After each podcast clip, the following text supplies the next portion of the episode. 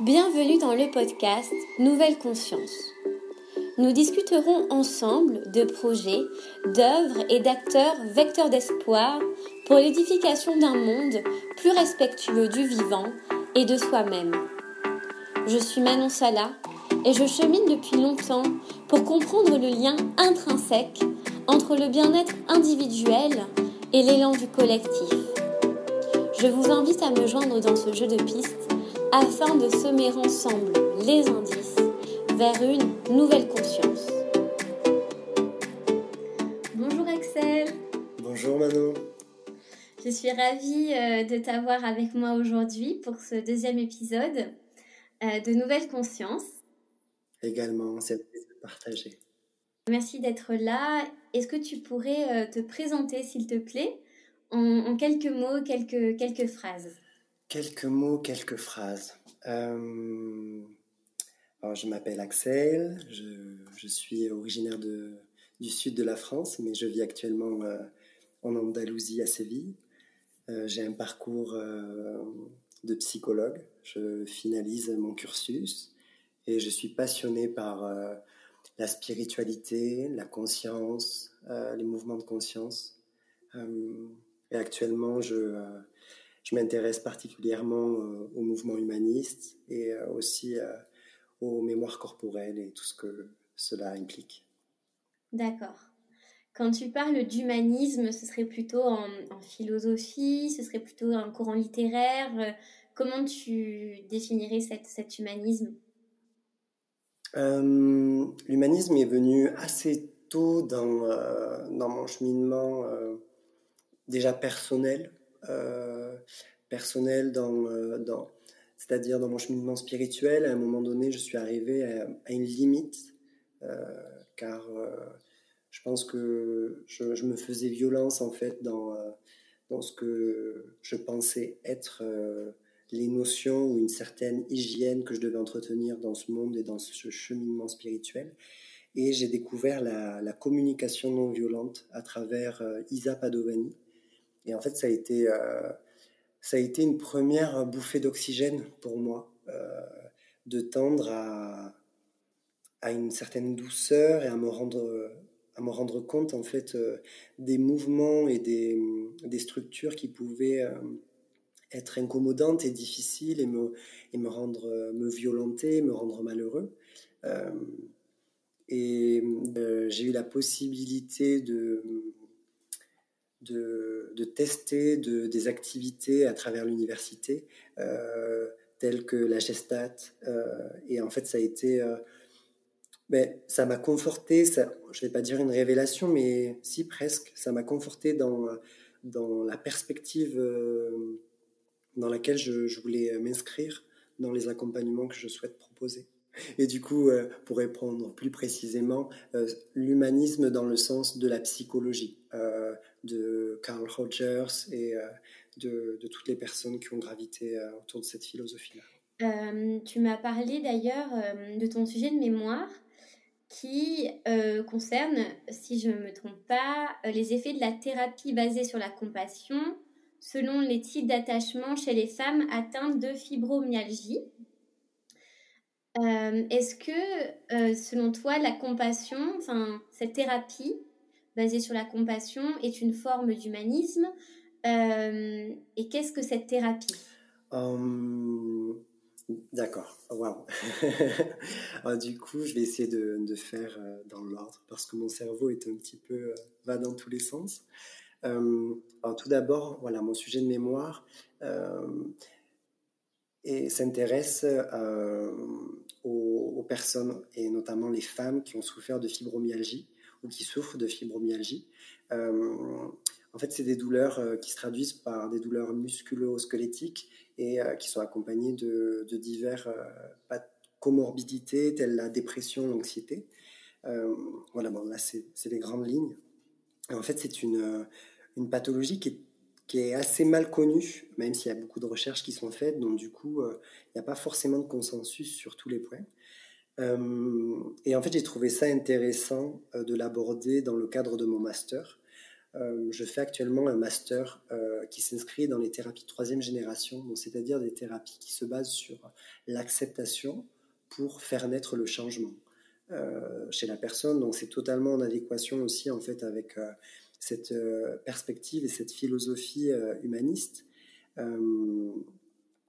qui se base sur la relation avec, euh, avec le patient, la relation patient-client en fonction de, du thérapeute. Euh, et, du coup, ben, la thérapie centrée sur la compassion, pour moi, est vraiment, euh, s'inscrit vraiment dans ce mouvement-là. c'est vraiment développer une qualité relationnelle qui va permettre en fait à, la personne de d'aller voir en elle euh, ce, qui, euh, ce qui est dysfonctionnel dans un sens euh, et ce qui a amené à, vivre des stress.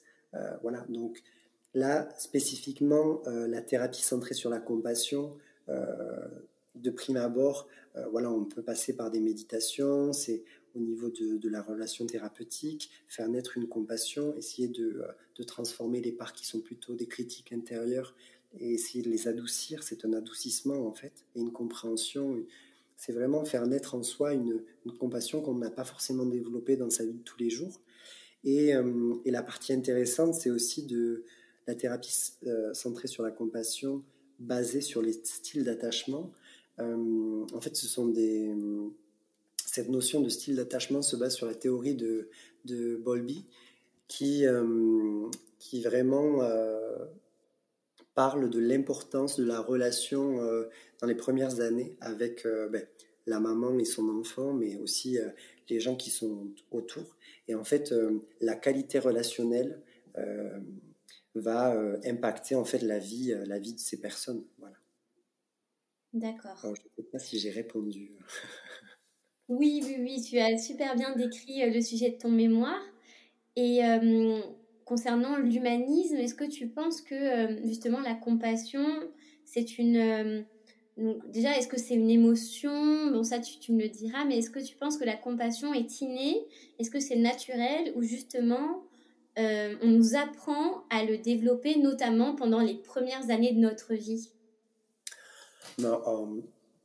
Pour moi, tu vois, le, quand on parle de compassion, c'est pour moi une posture c'est une posture euh, parce que hum, j'aime beaucoup le terme de posture dans le sens où euh, ça nous amène déjà à faire naître et à cultiver une compassion en soi pour pouvoir être dans la compassion pour autrui.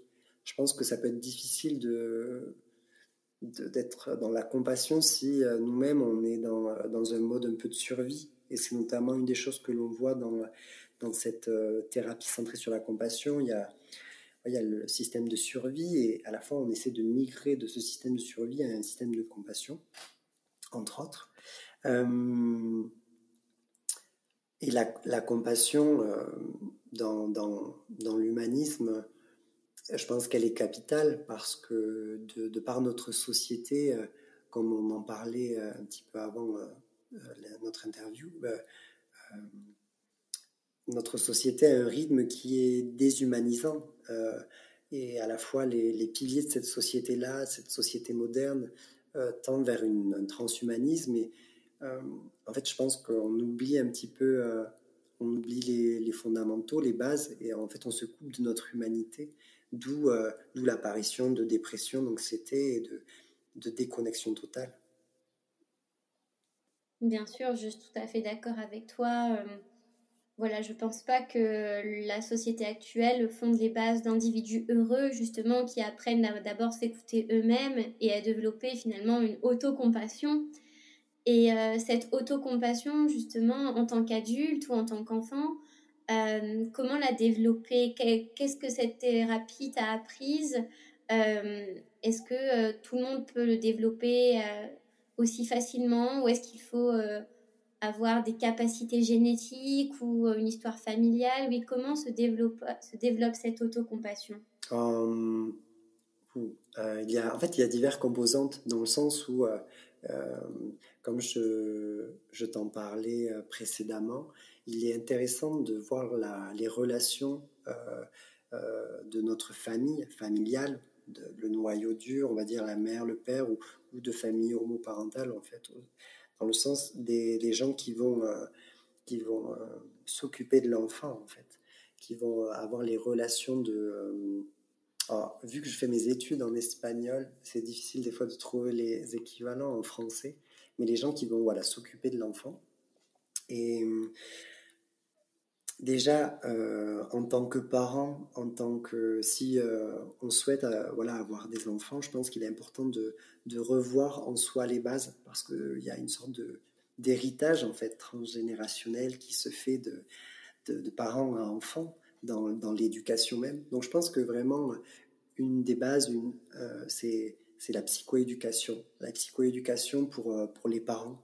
moi je pense que c'est ça serait vraiment très important et je le vois à travers le centre, euh, de, dans le centre de stage dans lequel euh, j'ai euh, j'ai cheminé pendant un temps.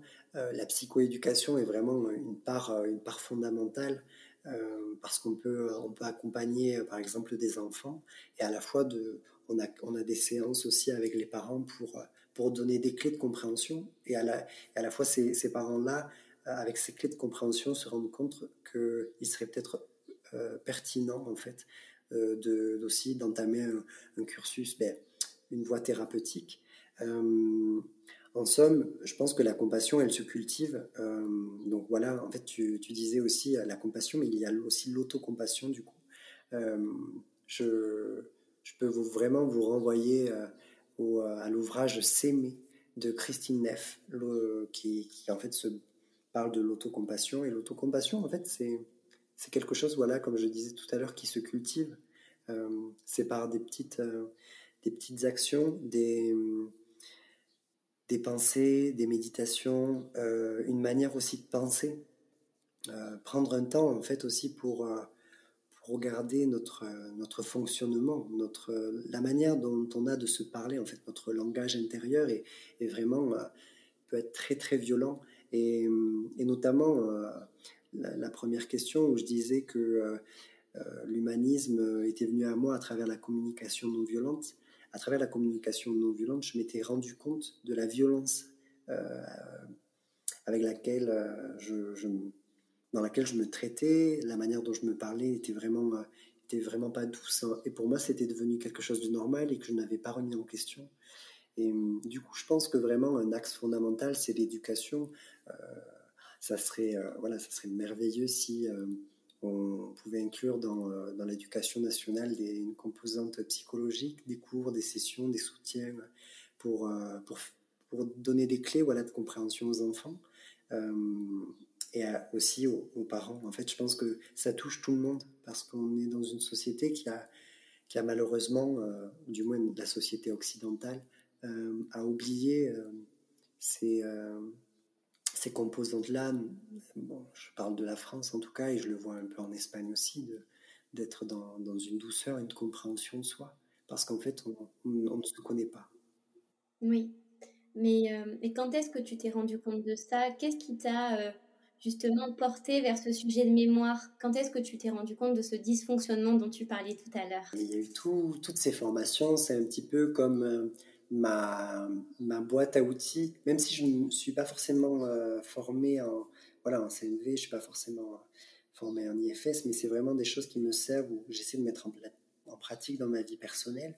Et je pense que euh, par mes lectures, par les conférences que je peux regarder, implicitement, je les intègre et ça, ça devient, c'est ma boîte à outils en fait en tant que psychologue et aussi dans ma vie personnelle.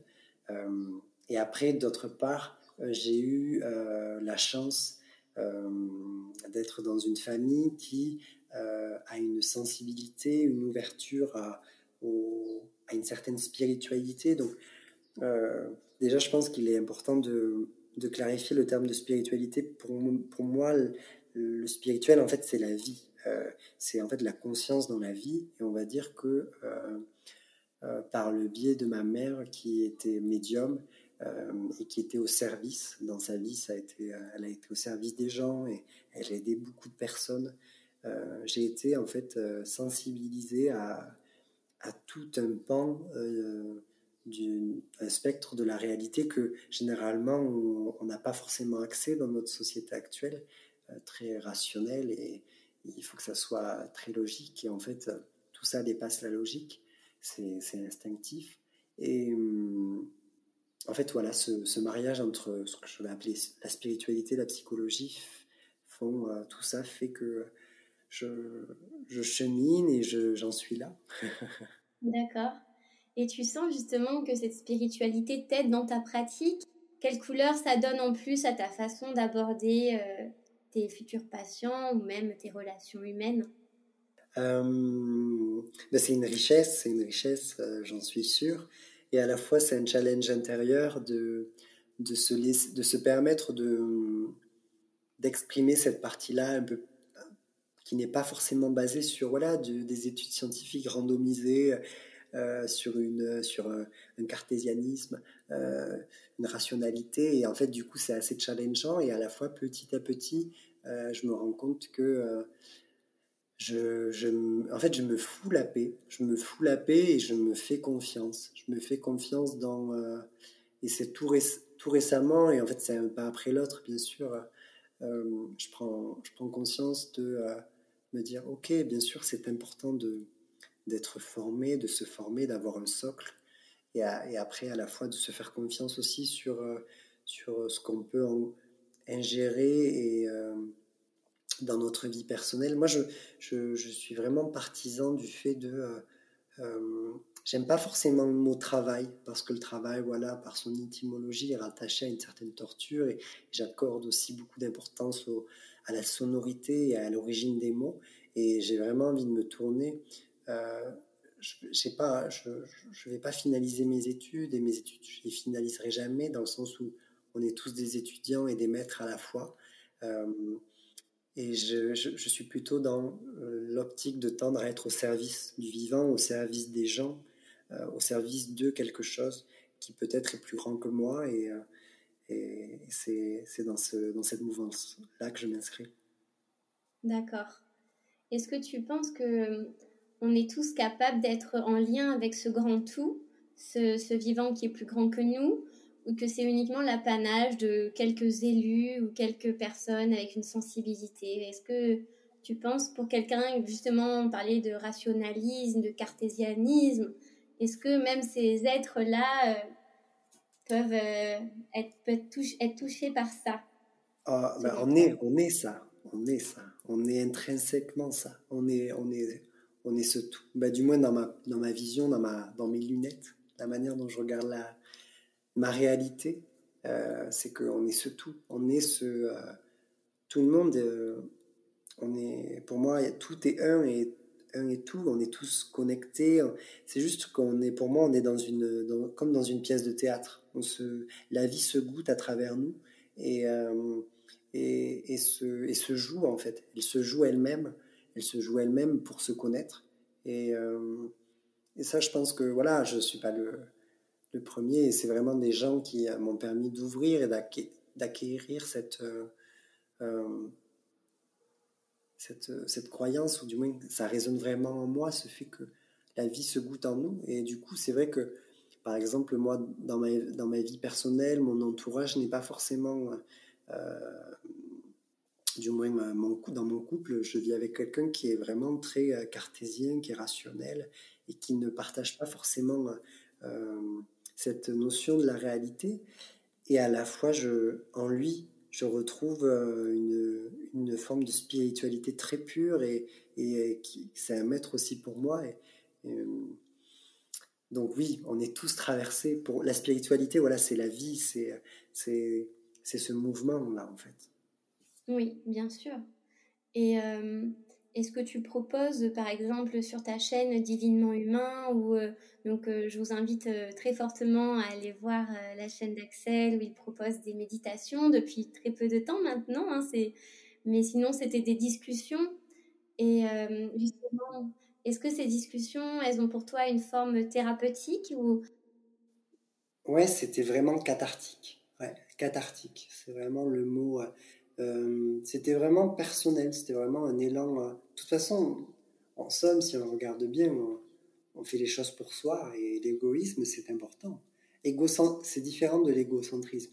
Euh, on, a, on a à être égoïste, à être égoïste, mais c'est juste à ne pas tomber dans l'égocentrisme. Oui, c'était c'était cathartique, c'était salvateur, et, en fait j'avais j'ai traversé euh, une période de, de, silence ou du moins de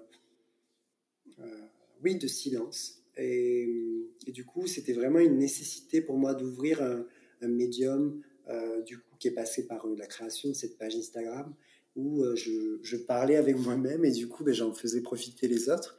Et à la fois, je, me dis que si, euh, si moi je me pose certaines questions, je vois pas pourquoi les autres ne se poseraient pas. Et du coup, ben, c'était, c'est beau et à la fois maintenant, ça prend. Euh, je pense que là, je suis dans un travail de plutôt personnel dans le sens où je l'ai pas encore offert au monde, mais là très récemment, comme tu l'as dit, maintenant j'ai je me laisse à, par exemple à des chants intuitifs ou, euh, ou euh, à, des, à des méditations. C'est vraiment, euh, là je suis en train de, ben là aujourd'hui je travaille sur, sur la création de, de méditation, de, je suis en train de m'écouter, d'écouter des choses un peu plus techniques. En fait je tends à lâcher un petit peu ce ce, cadre universitaire qui, euh, a, à la fois, euh, était fondateur pour, euh, pour bien des choses. mais je pense qu'on tend vers, vers des, énergies, vers des philosophies qui font que on a aussi à se faire confiance. Et, et, en tout cas, pour ma part, moi, ce qui me parle, c'est mes lectures, l'enrichissement et aussi me faire confiance dans, dans les outils que j'ai à l'intérieur de moi. Et euh, c'est vraiment un travail d'auto-affirmation, de, se nommer, de confiance en soi. Euh, je pense que ça te parle et voilà, je pense que ça parle à tout le monde au final. Euh, c'est une grande aventure. C'est une grande aventure et, et, cette aventure, elle est, euh, elle est joyeuse, elle est merveilleuse et à la fois, elle, elle peut faire peur à des parents nous. Et du coup, c'est aussi savoir s'accompagner soi-même et, du coup, on revient à la compassion, être dans la compassion de OK, c'est OK que tu sois, que tu aies peur intérieurement, je t'accompagne. C'est nos enfants intérieurs, en fait, et à accompagner. Et, euh, et, tu vois, voilà, ce travail aussi de lier la, psychologie à la spiritualité, et surtout dans mon, développement perso, je tends à me reconnecter vraiment à, cette conscience universelle, euh, à, ce, tout, et, euh, vraiment euh, euh, ouais, à, ce, à, cette, à, ces choses qui nous transcendent, mais qui, qui, font partie réellement au final intrinsèquement de nous. C'est pas tant qu'elles nous transcendent, c'est juste que on, on, va de plus en plus en profondeur à l'intérieur de nous. Et c'est ça, c'est ce processus de, de, transcender, mais dans un mouvement intérieur. C'est pas d'aller chercher euh, euh la spiritualité, bien sûr, il y a de multiples plans de conscience, mais à la fois ces plans de conscience, bien sûr, on peut les voir à l'extérieur, mais l'extérieur n'est qu'une projection de notre intérieur. Et du coup, euh, c'est aller plutôt euh, euh, comme imaginer des escaliers qui descendent à la cave. Ben, en fait, c'est plutôt imaginer, nous imaginer en tant que terre et, aller être dans notre cœur. Et, et c'est un processus qui, qui demande voilà, d'ouvrir et de fermer des portes. Donc ça peut être challengeant, c'est trépidant, euh, et, c'est beau, quoi. Hmm. Merci euh, pour cette sagesse, c'est, pour ces mots, c'est, absolument magnifique. Euh, on arrive à la fin de, de, ce podcast.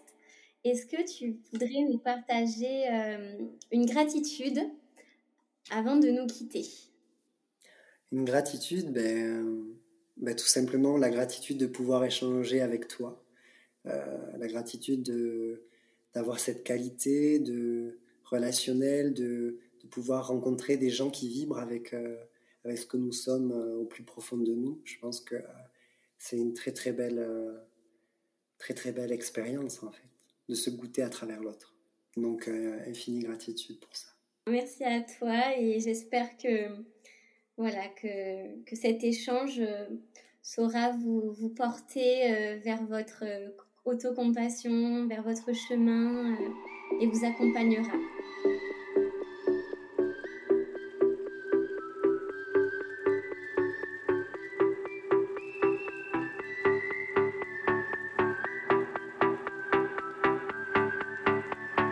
Merci pour votre écoute. Nous nous retrouverons tous les lundis et vendredis pour construire ensemble cette nouvelle conscience. En attendant, pouvez me suivre sur la chaîne YouTube du podcast ou bien sur le compte personnel Instagram. À bientôt!